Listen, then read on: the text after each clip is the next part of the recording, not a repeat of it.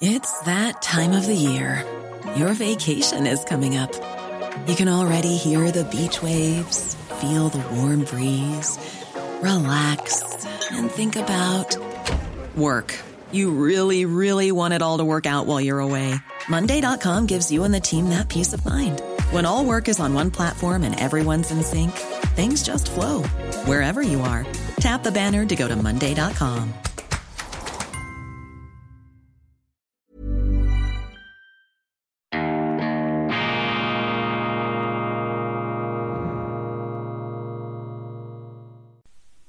Grüezi miteinander, ganz herzlich willkommen, meine sehr verehrten Damen und Herren, bei Weltwoche Daily, die andere Sicht, unabhängig, kritisch, gut gelaunt, internationale Ausgabe mit besonderer Widmung, mit ausgesuchter Empathie für unsere Freunde vor allem in Deutschland und in Österreich. Ich begrüße Sie am Montag, dem 31. Oktober 2000 22 wieder eingerenkt nach einem zwischenzeitlichen Rumpler durch die Einführung der Winterszeit, die mich immer wieder überfordert und ich finde das den größten Unsinn, dass wir da wie eine Rinderherde auf Befehl unseren Tagesrhythmus ändern sollen, da auf Geheiß von irgendwoher unsere Uhren umstellen müssen. Das ist der größte Unsinn, aber irgendwo auch ein Sinnbild unserer Zeit, die den Konformismus,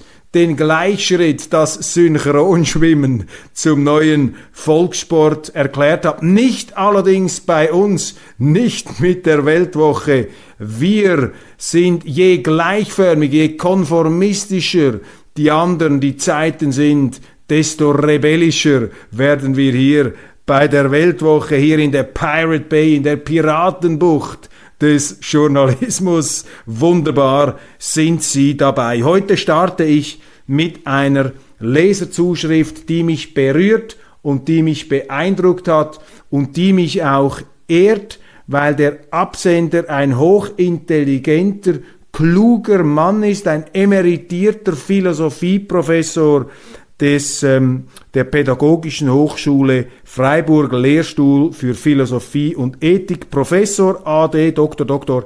Reinhard Hesse. Und Professor Hesse hat mir folgenden Brief geschrieben zur Veröffentlichung und ich kann Ihnen sagen, Herr Professor Hesse, ich werde das sehr, sehr gerne veröffentlichen, weil was Sie hier schreiben, ist einfach klug, eindringlich und bewegend. Ich zitiere. Vor drei Wochen habe ich als Tourist in Königsberg das Grab Kants besucht. Immanuel Kant, der große Königsberger Philosoph, und bei der Gelegenheit einen Abstecher zum Kant-Institut an der Baltischen Kant-Universität Kaliningrad gemacht, um mich dort für den alle fünf Jahre stattfindenden Internationalen Kant-Kongress im April 2024 also zum 300. Geburtstag Kants registrieren zu lassen. In diesem Zusammenhang erfuhr ich, dass deutscherseits als Reaktion auf den russischen Einmarsch in die Ukraine die Mitwirkung bei der Vorbereitung des Kongresses eingestellt worden sei. Es herrsche Funkstille. Ich muss gestehen, ich war bestürzt, Klammer auf, von mir, ich kann das nachvollziehen, Klammer geschlossen. Was hat Kants Philosophie mit dem Ukraine-Konflikt zu tun? fragte ich mich. Und auch, wie sollen sich diejenigen russischen Philosophen fühlen, die die gegenwärtige russische Politik selbst ablehnen? Warum bricht man den Kontakt mit ihnen ab? Erst in diesem Moment, in der persönlichen Begegnung mit den Betroffenen, wurde mir wirklich klar, was der Kontaktabbruch Abbruch konkret bedeutet. Wurden die philosophischen Kontakte mit anderen Ländern ebenfalls eingestellt, wenn deren Regierungen gegen das Völkerrecht verstießen? Hat man die Yale University, hat man die Kontakte zu Harvard abgebrochen, deutscherseits, das füge ich hier jetzt an, als die Amerikaner völkerrechtswidrig Belgrad bombardiert haben oder in, die, in den Irak einmarschiert sind? Natürlich nicht. Ich gehe wieder zurück auf die Zuschrift von Professor Hesse. Wäre es nicht vernünftiger, gerade jetzt das Gegenteil zu machen? Intensivierung des Kontakts, Verbreiterung des Austausches, Vertiefung des Gesprächs? Ist denn die Wissenschaft, um das be bekannte Clausewitz-Wort zu variieren, eine Art Fortsetzung des Krieges mit anderen Mitteln? Eine Gegenseite, einen Feind gibt es in ihr nicht. Es gibt nur Diskussionspartner in der Wissenschaft. Diese können verschiedener Meinung sein und gegeneinander argumentieren, aber indem sie gegeneinander argumentieren, anerkennen sie notwendigerweise ihre Argumentationspartner als gleiche. Sollte man nicht diese Friedenslogik der Kriegslogik entgegensetzen? Gibt es denn etwas Wichtigeres als das Gespräch, als die gemeinsame auf Gegenargumente hörende Suche nach der Wahrheit und nach dem richtigen Weg? Und gilt das nicht gerade in Kriegszeiten? Wie kann man sich noch auf Kant berufen, wenn man das vergisst? Herr Professor Hesse, brillant. Sie haben das auf den Punkt gebracht mit einer Hellsichtigkeit, für die ich Ihnen danken möchte. Fantastisch. Diese Zuschrift, selbstverständlich werden wir die abdrucken. Ganz wichtige Kontakte, ganz wichtige Gedanken, dass man hier eben nicht die Brücken abbrennen soll. Nicht in der Philosophie, nicht in der Musik, nicht in der Kunst, nicht im Sport. Auch im Sport gibt's keine Feinde. Auch in der Musik gibt's keine Feinde. Und in der Philosophie, das haben Sie wunderschön gesagt, da gibt's eben Gesprächspartner. Und das Gespräch gehorcht der Friedenslogik und nicht der Kriegslogik.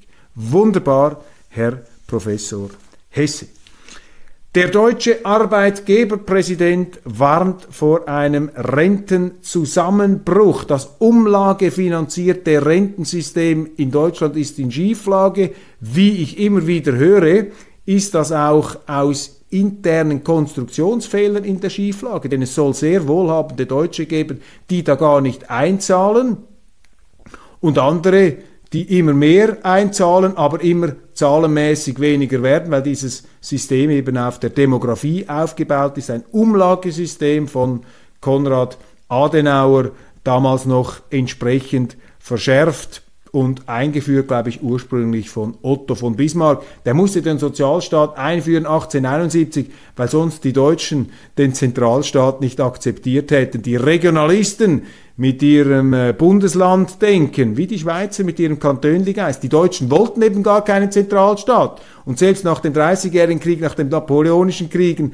waren sie immer noch skeptisch. Also mussten die Preußen nicht nur die Pickelhaube bringen, sondern sie mussten auch die äh, Deutschen hinein einkaufen mit einem Sozialstaat, der allerdings zu ganz anderen Zeiten eingeführt wurde mit einer ganz anderen Lebenserwartung. Jürgen Trittin, unverwüstlich, fast schon bewundernswert darin, wie er seine Fehler verteidigt. 2001 war er Architekt des Atomausstiegs. Er findet diesen immer noch gut, obwohl sich der Atomausstieg für Deutschland als eine Katastrophe erwiesen hat. Das ist eben die Chutzpe des Berufspolitikers, der zieht es einfach durch, auch wenn um ihn herum seine eigene Politik zusammenkracht. Und dann natürlich, ich meine, man hatte nichts anderes erwartet. Ihr könnt viel mehr, viel schneller.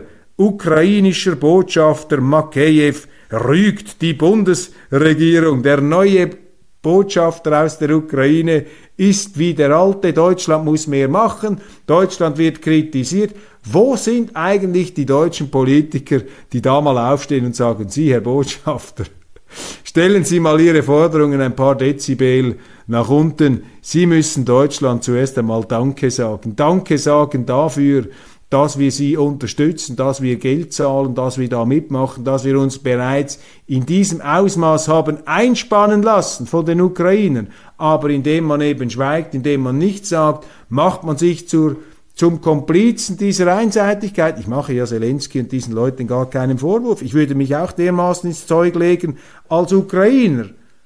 Aber als Deutscher, als Franzose sollte man diesen Ukrainern schon einmal sagen, bei allem Verständnis für die schwierige Lage. So geht's nicht. Und die ukrainische Außenpolitik gegenüber Russland der letzten acht Jahre und gegenüber der ukrainischen Minderheit in Russland, die die Regierung in Kiew ja mit einem mit, mit Artilleriebeschuss drangsaliert hat, das war jetzt auch nicht das Gelbe vom Ei. Ich verweise in diesem Zusammenhang die, auf die aktuelle Beilage in der Weltwoche, wie der Westen den Krieg in die Ukraine brachte. Ich weiß nicht, ob solche Schriften in Deutschland noch ausgeliefert werden dürfen, ob Karl Lauterbach oder sonst jemand sein Veto einlegen würde wegen der ähm, möglichen äh, Bedrohung der äh, geistigen Intaktheit, keine Ahnung, ein Spaß beiseite, ähm, diese Beilage wirklich hervorragend ähm, aufgezeichnet hier von Benjamin Ebelo, dem amerikanischen Historiker, der wirklich aufzeigt, was für Fehler der Westen gemacht hat im Vorfeld dieses Kriegs. Das ist eben wichtig, nicht um zu entschuldigen, was der Kreml macht, aber um eine Position zurückzugewinnen, die auch wieder verständigungs- und gesprächsbereit ist, im Sinne von Professor Hesse, wo man eben die Welt nicht mehr einteilt in Krieg und äh, in, in Kriegsfronten, in Feind und Freund, sondern wieder Gesprächspartner sieht, mit denen man sachlich über eine Lösung diskutieren muss. Friedrich Merz redet in Augsburg bei der CSU eine Rede, die auf mich seltsam antiquiert und steif gewirkt hat. Das ist nicht ein Saftwurzel. Ready to pop the question? The jewelers at BlueNile.com have got sparkle down to a science with beautiful lab-grown diamonds worthy of your most brilliant moments. Their lab-grown diamonds are independently graded and guaranteed identical to natural diamonds, and they're ready to ship to your door. Go to Bluenile.com and use promo code LISTEN to get $50 off your purchase of $500 or more. That's code LISTEN at Bluenile.com for $50 off. Bluenile.com code LISTEN. Quality sleep is essential. That's why the Sleep Number Smart Bed is designed for your ever evolving sleep needs. Need a bed that's firmer or softer on either side? Helps you sleep at a comfortable temperature? Sleep Number Smart Beds let you individualize your comfort so you sleep better together. JD Power ranks Sleep Number number 1 in customer satisfaction with mattresses purchased in-store. And now, save 50% on the Sleep Number limited edition Smart Bed for a limited time. For JD Power 2023 award information, visit jdpower.com/awards. Only at a Sleep Number store or sleepnumber.com. Oppositionsführer da. Und man denkt natürlich immer auch an Franz Josef Strauß, wenn man ein CSU-Setting hat. Friedrich Merz, der CDU-Vorsitzende da bei der CSU. Eine etwas tranige Rede und für jemanden, der sich vor allem als Außenpolitiker ja positioniert, geradezu antik. Ich fühlte mich an eine Rede aus dem Kalten Krieg erinnert. Merz plädierte für noch mehr Konfrontation gegenüber China. Kanzler Scholz solle da mit Hu Jintao sprechen, dem früheren Präsidenten Chinas, den sie da angeblich abgeführt haben sollen. Es gibt auch andere Berichte, die zeigen, dass er der alte, äh, schon etwas havarierte frühere Präsident äh, schon von zwei Leuten, Bodyguards, da mehr oder weniger in den Saal getragen werden musste. Am Schluss haben sie ihn wieder rausgenommen, möglicherweise gegen seinen Willen. Ob das eine Abführung war, woher will das Friedrich Merz wissen? Er war ja nicht dabei. Aber es wird jetzt einfach so hochgeschaukelt, unvorsichtig macht man da einfach mit in dieser Empörungswelle und ähm, schürt die Stimmung eines Kalten Krieges, möchte offensichtlich auch, das wäre ja dann die Konsequenz, weniger Geschäfte mit China. Das ist für mich keine zukunftsgewandte Politik. Interessant übrigens auch, dass bei den Jungsozialisten Lars Klingbeil von den Linken gesprochen hat. Und der hat ungefähr das Gleiche erzählt ähm, wie ähm, Friedrich Merz. So viel zum Thema bürgerliche, konservative Politik. Das ist neokonservative Politik.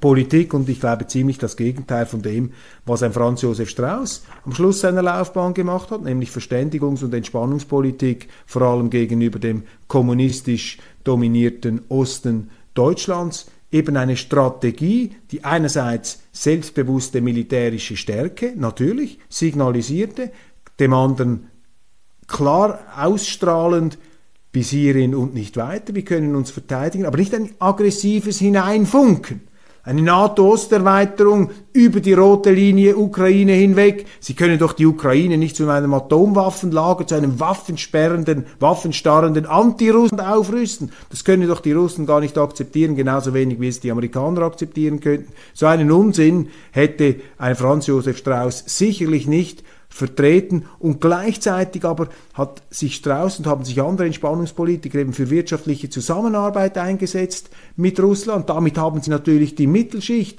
auf die Seite des Westens gezogen, auf die Seite der Marktwirtschaft und heute machen wir das Gegenteil. Nur noch militärische Übereinmischung bei gleichzeitiger wirtschaftlicher Sanktionspolitik. Damit stürzen wir den Mittelstand in die Armut, damit schwächen wir jene Leute, die Russland in westliche Richtung bringen wollen, damit stärken wir die Politik, damit stärken wir den Kreml. Putin wird dann Firmen verstaatlichen müssen. Man züchtet dann eine Sowjetunion 2.0 mit mehr Muskeln hoch und die Medien beschwichtigen, ja, die Pfeifen aus dem letzten Loch. Das ist doch alles Wunschdenken, meine Damen und Herren, wie hier freihändig mit einer Atommacht jongliert wird von Leuten, die noch nie ein Gewehr in der Hand gehabt haben. Das ist hier die Situation und leider enttäuschend für mich jetzt als auswärtiger Zaungast die Rede des äh, CDU-Vorsitzenden, übrigens mit dabei im Saal, der Präsident der Schweizerischen Mittepartei, Gerhard Pfister, fast etwas wie ein Befehlsempfänger hat er da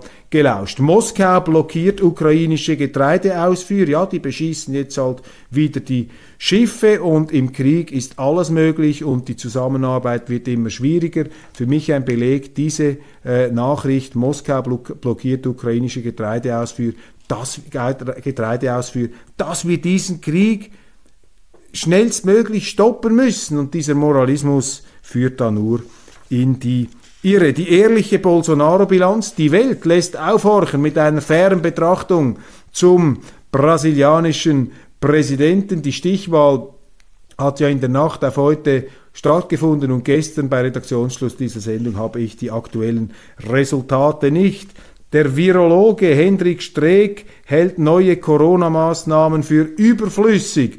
Eine wichtige Wortmeldung in Deutschland. Ja, Karl Lauterbach, der äh, oberste Gesundheitsverantwortliche, der Gesundheitsguru, kein kritisches Wort zu dieser Impflüge, außer ein paar ganz vereinzelten Artikel habe ich nichts gehört. Dieses Apartheid-Regime auf der Grundlage der Falschbehauptung, dass die Impfung vor Ansteckung schütze, das wird einfach von den Medien nicht angefasst. Komplizen der Macht, Komplizen der Lüge, nicht aber die Weltwoche. Unsere aktuelle Ausgabe übrigens an den meisten Kiosken offenbar schon ausverkauft. Fremdeln mit der Linken gründet Wagenknecht eine neue Partei. Sehr interessant, was Sarah Wagenknecht macht und äh, ich habe große Sympathie für diese unbequeme, brillante Politikerin. Und ich habe letzte Woche gesagt, wenn ich das, wenn ich Lindner sehe oder höre, denke ich an Wagenknecht und Weidel. Wenn ich den Namen Wagenknecht lese, dann denke ich an Alice Weidel, vor der ich auch einen enormen Respekt habe, der Fraktionschefin und auch jetzt der Vorsitzenden der AfD. Aber hier muss ein ganz finsteres Kapitel der deutschen äh, Gegenwart angesprochen werden. Es ist eine Schande, wie die Medien, wie die Politik die AfD behandeln, wie die ausgegrenzt, schikaniert und auch diskriminiert werden, wie man die ähm, versucht auch staatlicherseits zu verfolgen mit dem Verfassungsschutz. Die haben auch Nachteile im Berufsleben. Die werden dahingestellt als Nazis, was ja eine groteske Verharmlosung der Nazis ist. Im Grunde eine Holocaust-Leugnung, eine Holocaust-Relativierung. Das war noch das Kapitalverbrechen, als ich in Deutschland gelebt habe. Aber heute kann man alles und, alles und jedes als Nazi bezeichnen, vor allem die AfD. Und das ist einfach grotesk, dass die Medien da mitmachen. Das hat Konsequenzen, meine Damen und Herren. Frau Weidel hat das ja mal in einem Weltwoche-Interview ohne jede Weinerlichkeit hier zu Protokoll gegeben. Was für Diskriminierungen sie ausgesetzt ist und auch ihre Partnerin in Sippenhaft.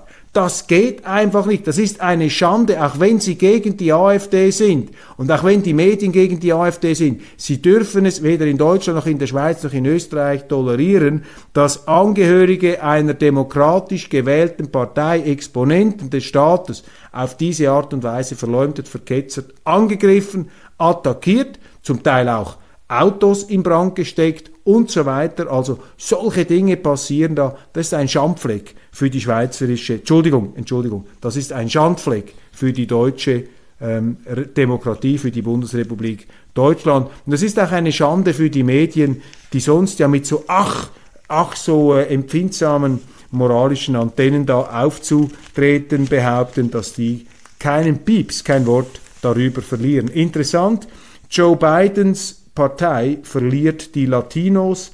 Einwanderer aus Lateinamerika wenden sich in wachsender Zahl den Republikanern zu, nicht trotz, sondern wegen Trump. Interessant, die Latinos wenden sich ab. Deutschland kritisiert die Schweiz scharf. Warum? Weil die Schweiz ihre Gesetze einhält, weil sie keine Munition auch nicht indirekt an die Ukraine liefert. Das verbietet unser Gesetz, das verbietet auch das Neutralitätsrecht und es ist ein ganz übles Zeichen, ist eine miese Nummer, dass da deutsche Politiker die Schweiz gleichsam anstiften wollen, dass sie ihre eigenen Gesetze missachtet. Das geht nicht, das ist ein ähm, unfreundlicher Akt, wie sich Brasilien und Europa entzweit haben, ja eben deshalb, weil die Medien falsch berichten. Illegale Migration nimmt zu, Grenzschützer kritisieren Fäser, ja, illegale Migration nimmt zu, auch in der Schweiz, das Asylwesen platzt aus allen Nähten. Und natürlich die Behörden nicht bereit, hier mit der nötigen Entschlossenheit auf die Einhaltung des Rechtsstaats zu pochen. In der Schweiz ruft man bereits zur Kapitulation auf und sagt, ja, wir brauchen jetzt halt mehr Gemeinsinn, wir müssen da offen sein. Nein, die Aufgabe der Behörden besteht darin, sicherzustellen, dass das Asylrecht nicht missbraucht wird, dass eben Asyl an jene Menschen geht, die wirklich an Leib und Leben persönlich bedroht sind, Schutz für Kriegsvertriebene auf Zeit, die müssen aber nicht notwendigerweise nach Deutschland oder sonst irgendwo hinkommen. Man kann denen auch in anderen Gegenden Europas äh, eine sichere Unterkunft bieten. Das ist einfach à la carte. Und die große, die überwiegende Zahl der Wirtschaftsflüchtlinge, die dürfen nicht auf der Asylschiene in ein Land kommen, sonst haben sie ein Asylchaos. Und das ist genau das Problem. Das wird behördlich toleriert und damit untergräbt im Grunde die Politik das Asylrecht und die Leute, die den Missbrauch kritisieren, das sind die, die eigentlich dafür sorgen, dass eben das Asyl als äh, hehrer Bestand unseres Rechts nicht kaputt geht. Also man muss denen, die die Missstände kritisieren, hier Danke sagen, aber die werden eben von den Medien verleumdet als äh, Asylgegner, als Ausländerhasser. Das ist eben dieser fürchterliche Moralismus. Meine Damen und Herren, das war's von Weltwoche Daily International. Vielen Dank für die Aufmerksamkeit. Ich freue mich, wenn wir uns morgen hier wieder sehen. Machen Sie es gut, einen wunderschönen Tag.